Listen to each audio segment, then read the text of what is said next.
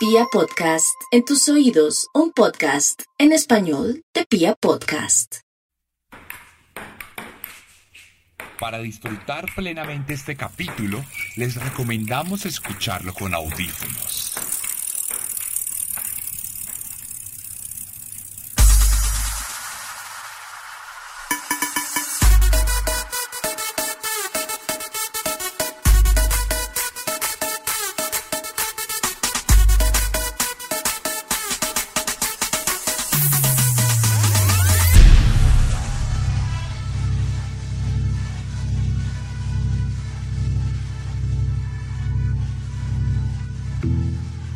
Siempre que algún artista o creador de contenidos internacionaliza su obra, es natural que la interacción con personas de otros países lo lleve a conocer un poco más de la cultura de los nuevos públicos y se entablen puentes de comunicación que trazan relaciones fraternales entre personas separadas por miles de kilómetros de distancia.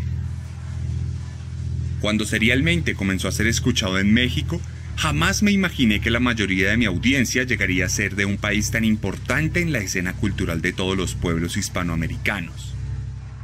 No podemos concebir nuestra naturaleza latina sin México, y debemos a los mexicanos buena parte de los hitos culturales de nuestra identidad.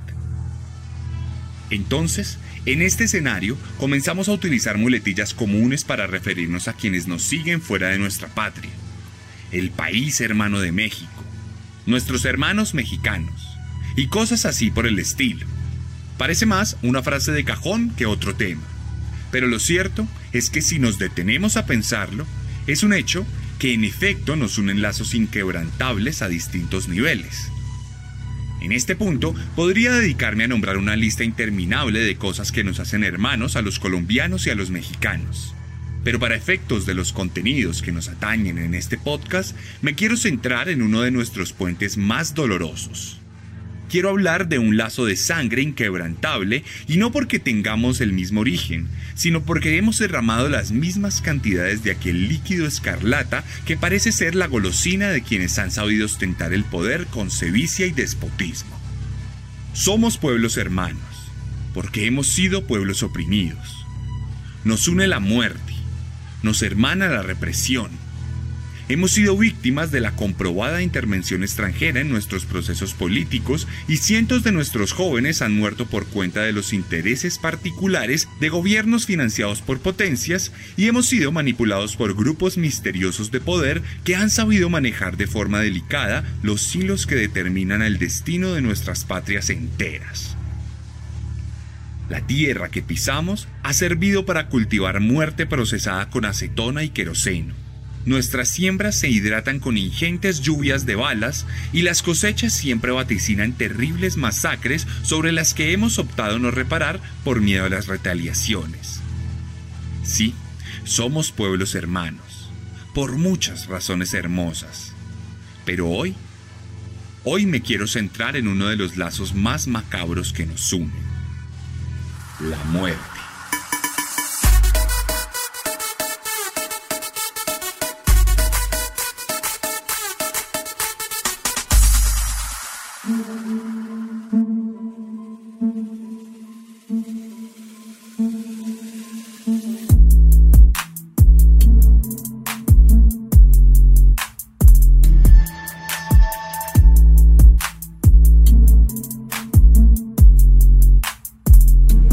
Bienvenidos a Un Día de Furia, un programa de los mismos creadores de Serialmente.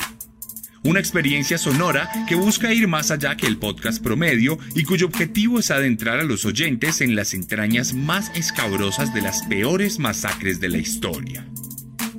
Un Día de Furia, mucho más que un podcast.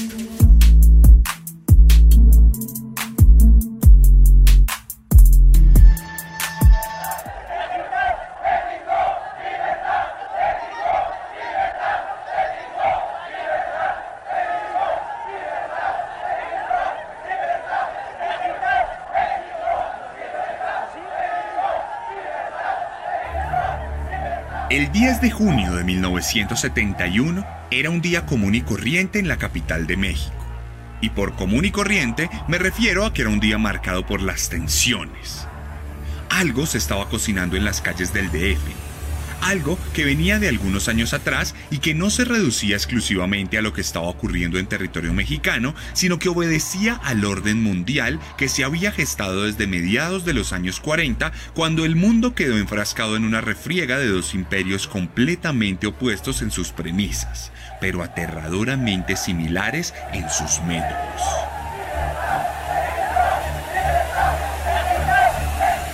Aquella multitud que escuchamos no es más que un gigantesco puñado de estudiantes que llevaban ya mucho tiempo luchando por lo que creían correcto.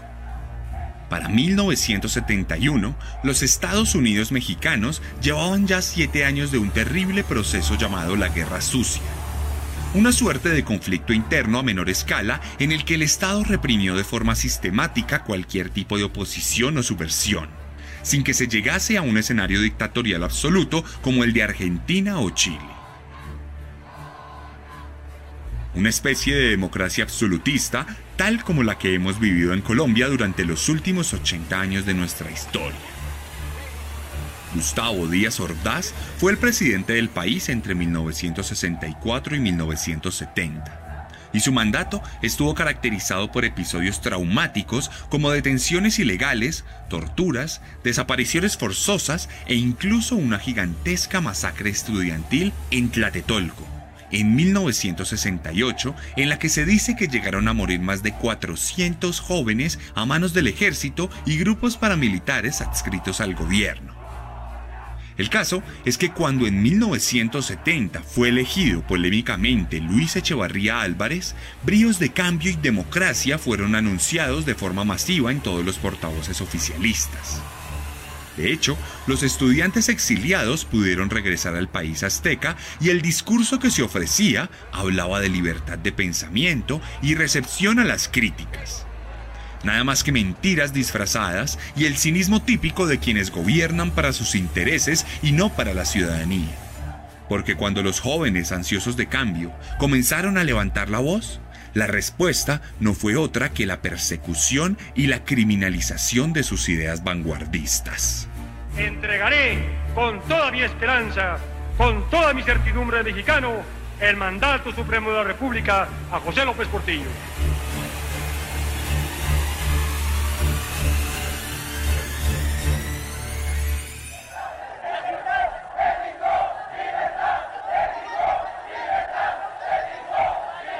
Pero ¿por qué los estudiantes estaban reuniendo aquel 10 de junio?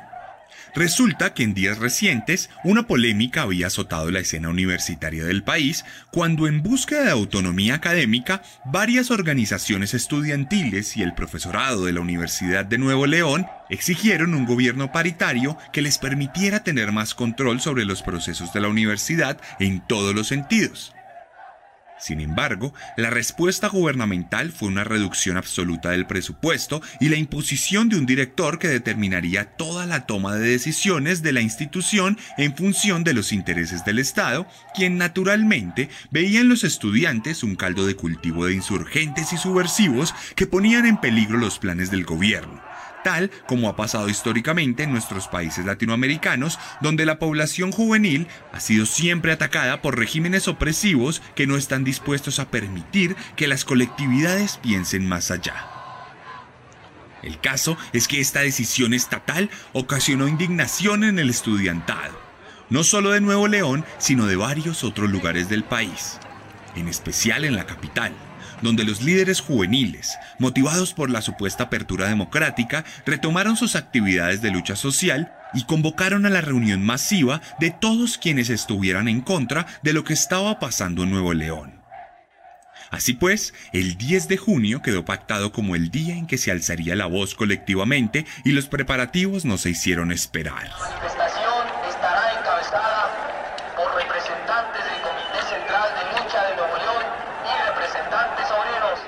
De cualquier manera, el 5 de junio, el gobierno promulgó una ley que en teoría solucionaba el problema que inicialmente se había planteado, pero la marcha ya estaba lista y organizada. Y aunque se mostraron ciertas reservas y opiniones contrarias al interior del comité organizador del evento, lo cierto es que se resolvió que de cualquier manera se marcharía, pues en un país latinoamericano siempre había motivos para protestar.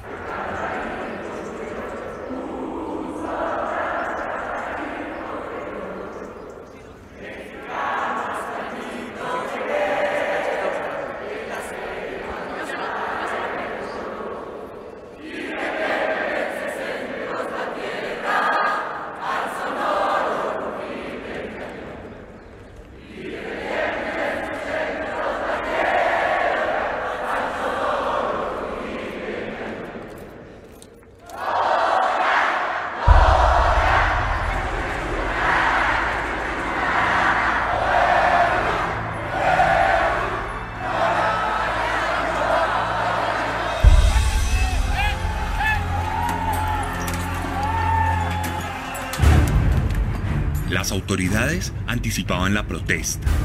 Por todas las calles mexicanas, camiones de la policía transportaban a uniformados armados y listos para la contención y la represión de las protestas. Algo que resultaba normal y que no despertó algún tipo de sospecha. Días atrás habían comenzado a verse patrullas, por lo que la fuerte presencia de la fuerza pública era común, más ante una movilización. Es posible que se esperaran algunas escaramuzas, pero nada fuera de lo común cuando de protesta se trata. No obstante, los agentes del Estado estaban planeando algo más. Aquel 10 de junio no se trataba exclusivamente de un operativo policial para contener al estudiantado.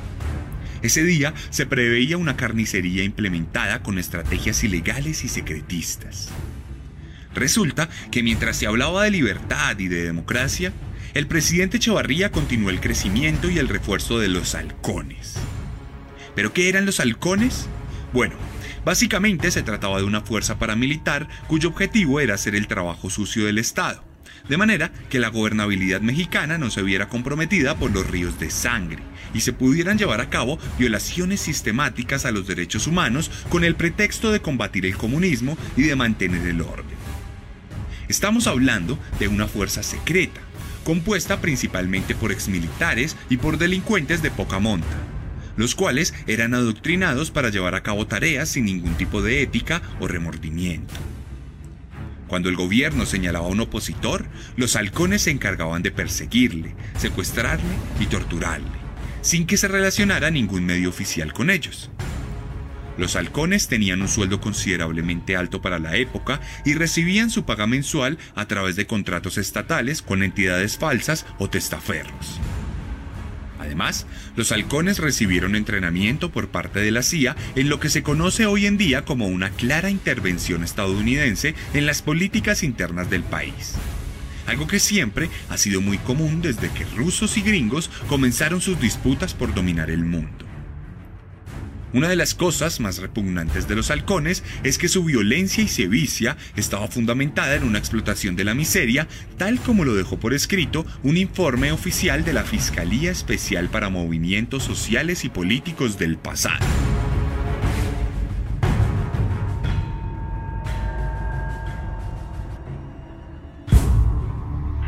Ser lumpen era otro elemento común entre ellos y probablemente considerado para su reclutamiento, ya que el sueldo ofrecido resultaba una excelente opción laboral para jóvenes desarraigados, sin instrucción, pobres y resentidos, cuya preparación militar era la única forma de insertarse dentro de la economía formal, por lo que las gratificaciones eran bien recibidas entre ellos y una manera de comprar el silencio de estos sujetos respecto de los actos.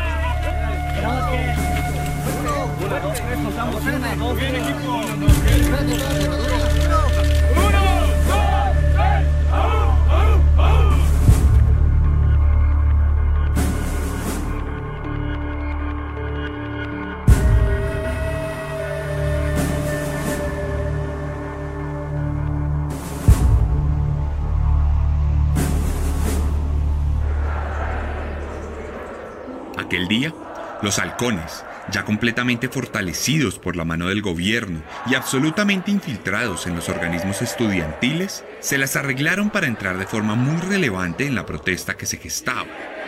Aquel 10 de junio, los estudiantes habían aglomerado alrededor de 10.000 personas, de las cuales más de 500 eran halcones camuflados con camisetas y pancartas del Che Guevara. La masacre estaba por comenzar.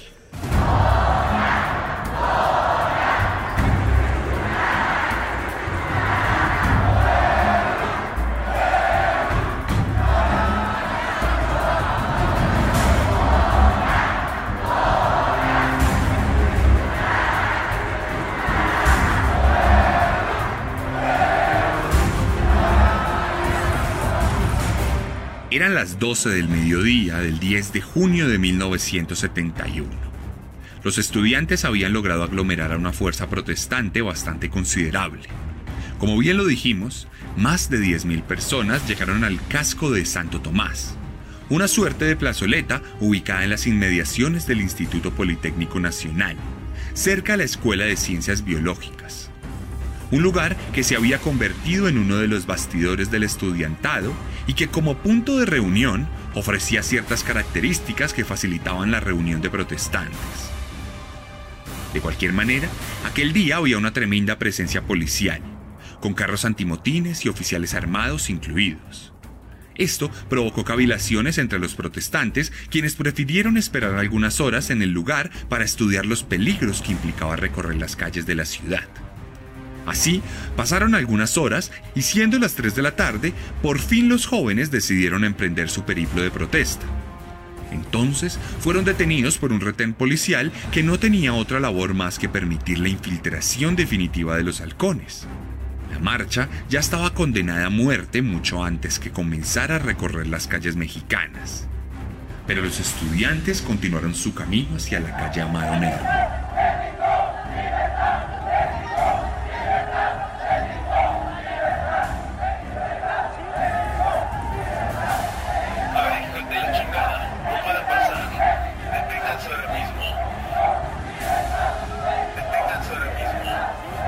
Los protestantes hicieron caso omiso a las recomendaciones del cuerpo de granaderos.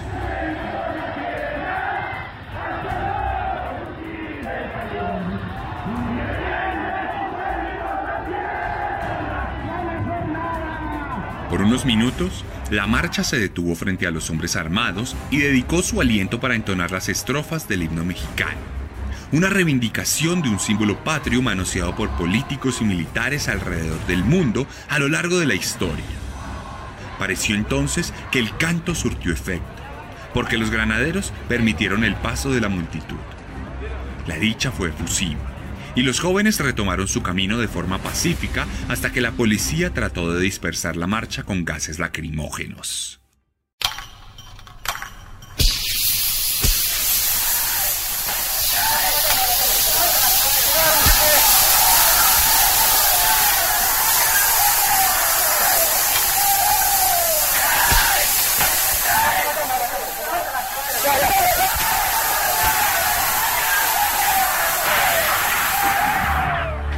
La naturaleza pacífica de la protesta se había esfumado entre los ataques de la policía antimotines, pero el espíritu estudiantil no flaqueó ante la toxicidad de los gases estatales y los jóvenes procuraron mantener la solidez de protesta.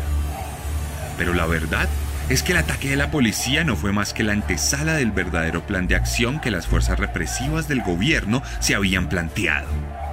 La contención de los uniformados fungió como señal para que los grupos de halcones infiltrados se pusieran en pie de guerra y comenzaran el verdadero ataque a los protestantes.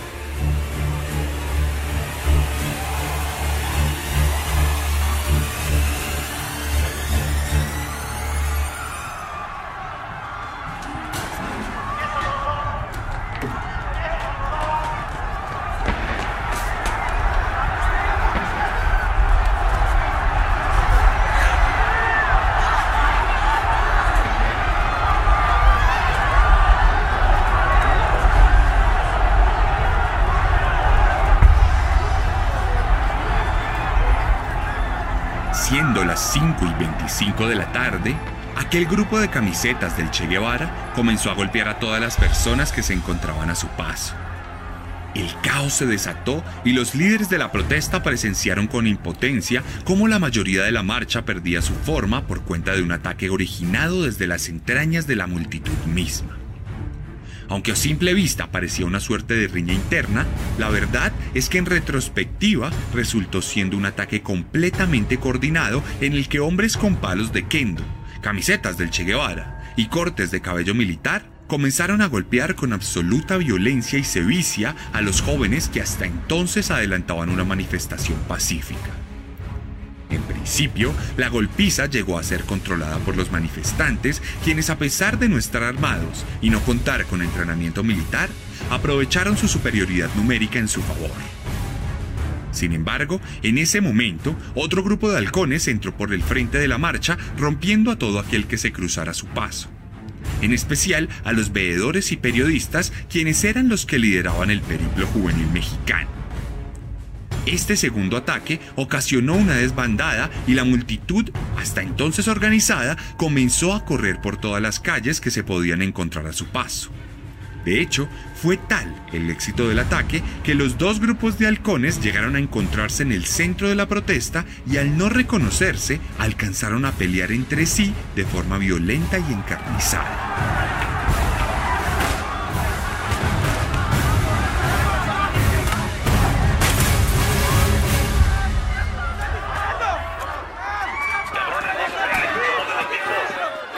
Un anuncio policial ponía en contexto a los halcones. Su escaramuza había tenido resultados inmejorables, pero el objetivo de aquella tarde no era solamente romper la protesta. El grupo paramilitar no había sido entrenado para ello durante meses. Eran mucho más que gamberros golpeadores, eran torturadores, eran asesinos, y como asesinos se comportarían aquella tarde.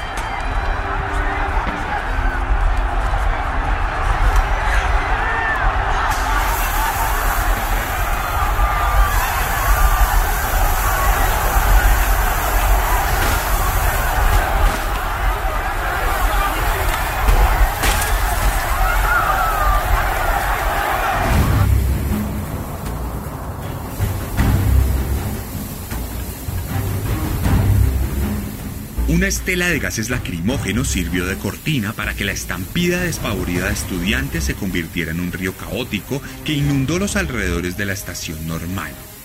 Entonces, lo que hasta entonces había sido una golpiza grupal se convirtió en una carnicería cuando al fondo comenzaron a escucharse detonaciones que vaticinaban la muerte en masa.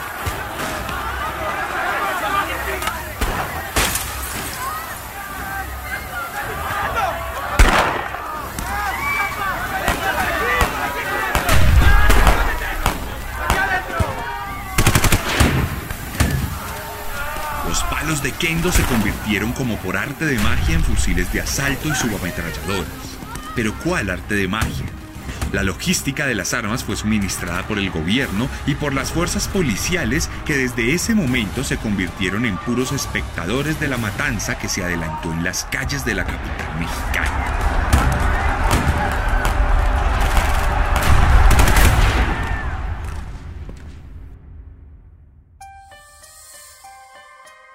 Varios minutos, los halcones dispararon de manera indiscriminada contra los protestantes que encontraron a su paso. Incluso dirigieron sus armas contra los edificios aledaños para eliminar a los posibles testigos. La operación estaba muy bien coordinada. Los paramilitares recibieron apoyo logístico de la policía que les brindó carros y camiones para moverlos a través de las calles. E incluso hay reportes de que algunos atacantes fueron transportados en ambulancias de manera que era clara la mano del Estado en todos los acontecimientos. La misma brutalidad de los hechos causó que los estudiantes se esfumaran y pronto las calles, que hasta hace unos minutos estaban atiborradas de protestantes, se convirtieron en desiertos donde solo se podían ver cadáveres y verdugos. Los halcones recogieron los cuerpos de sus víctimas e intimidaron a cualquiera que se atreviera a transitar por la zona. La policía guardó silencio cómplice y el halconazo terminó su fase más impactante. No obstante, aún habría más violencia para aquella jornada. ¡Me duele mucho! Ay, tranquila, tranquila. Necesitamos morfina. Morfina, morfina. La herida es muy profunda. Tenemos que operar. Están llegando más heridos, doctor. ¿Más? ¿Pero qué está pasando? El caos de las calles se había trasladado a las inmediaciones del hospital Rubén Leñero, donde decenas de jóvenes con heridas de bala fueron trasladados en medio del grito desesperado de quienes solo buscaban alzar la voz. Los doctores, fieles a su mandato, procuraron salvar la vida de los jóvenes en medio del desbordamiento que estaba sufriendo la institución médica. Pero así como el caos llegó al hospital, no tardaron en llegar también los halcones con su vuelo siniestro y su maldad alada. No me digas. La sala está lista. Doctor. Rápido, llevémoslo. ¿Dónde está? ¿Dónde está, chica? ¿Dónde está?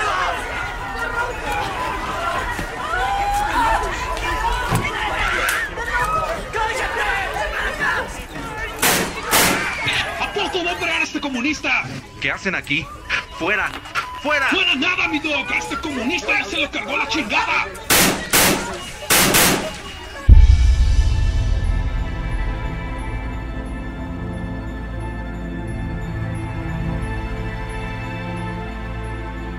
Durante breves momentos de efervescencia, los halcones anidaron un infierno en el hospital, rematando a algunos de los heridos y secuestrando a otros tantos, a quienes más adelante torturarían o desaparecerían con el beneplácito del gobierno.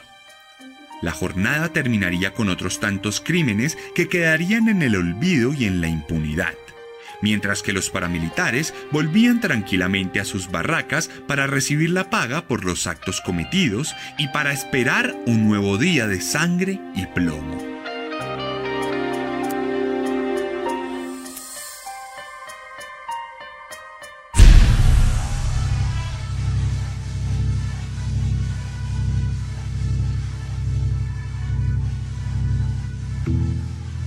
El halconazo, como se le conoce popularmente en México, no fue más que otro episodio de la guerra sucia que el país azteca vivió durante tantos años.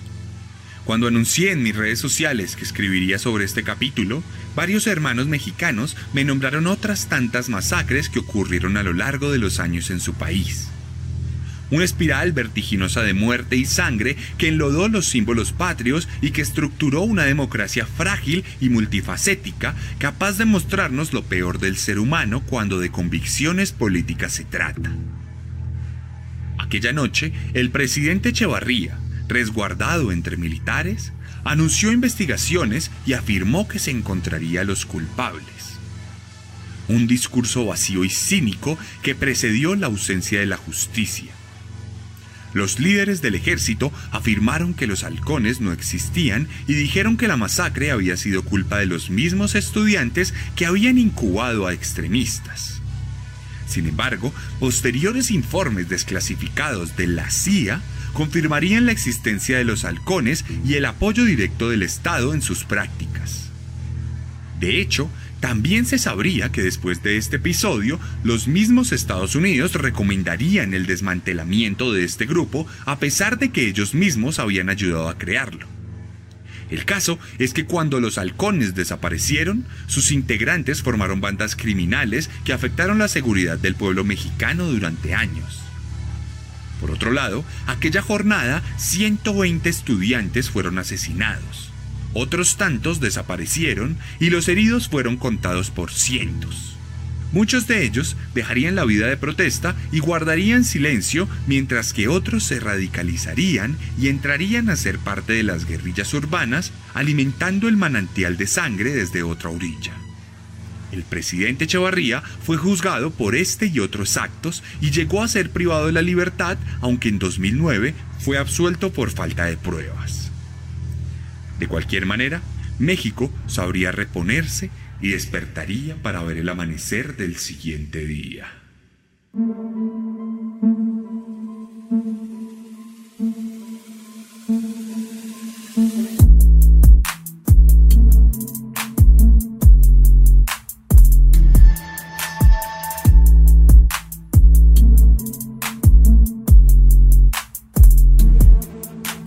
Esta fue la quinta entrega de la primera temporada de Un Día de Furia. Una propuesta narrativa y auditiva de Pia Podcast y su servidor, Sebastián Camelo. Si les gustó esta narración auditiva, les recomiendo mi narración literaria, porque estoy seguro que les va a encantar. Para ustedes, tengo disponibles en toda Latinoamérica copias de Descenso, mi primera novela, y de Carne, mi libro de relatos, así como de Herederos de Caín el primer cómic sobre asesinos seriales en la historia de Colombia. Si están en Colombia, no duden en escribirme a mis redes sociales, arroba elarracadas, arroba guion bajo, guion bajo, arracadas. Ese es mi Instagram donde se van a poder encontrar algunos reels, algunos contenidos, algunas historias que van a amenizar y le van a dar imágenes a esta narración. Además, me pueden escribir ahí o pueden ir a mi página web, sebastiancamelo.com. Pero si están en México, les quiero contar que Chunchos son unos grandes aliados para todo este tema de conseguir mi novela en el país azteca. Pueden escribirles a ellos o ir a su página web, chunchos.mx. Hablando de México, también les quiero contar algo muy especial. El 27 de marzo de 2021, en pocos días, estaré lanzando mi nueva novela, Letargo este evento se llevará a cabo durante este sábado 27 de marzo. Muy pronto les vamos a dar más información, pero vamos a tener en cuenta todas las medidas de bioseguridad y nos vamos a poder encontrar, ya que voy a viajar desde Colombia hasta Ciudad de México y allí vamos a poder hablar un rato, vamos a poder tomarnos unas fotos y vamos a poder estar muy al tanto de todo lo que trae esta nueva novela para ustedes. Ténganme paciencia que ya casi nos vamos a ver, hermanos mexicanos. Esto fue Un día de furia, cuando el odio se funde en nuestras manos.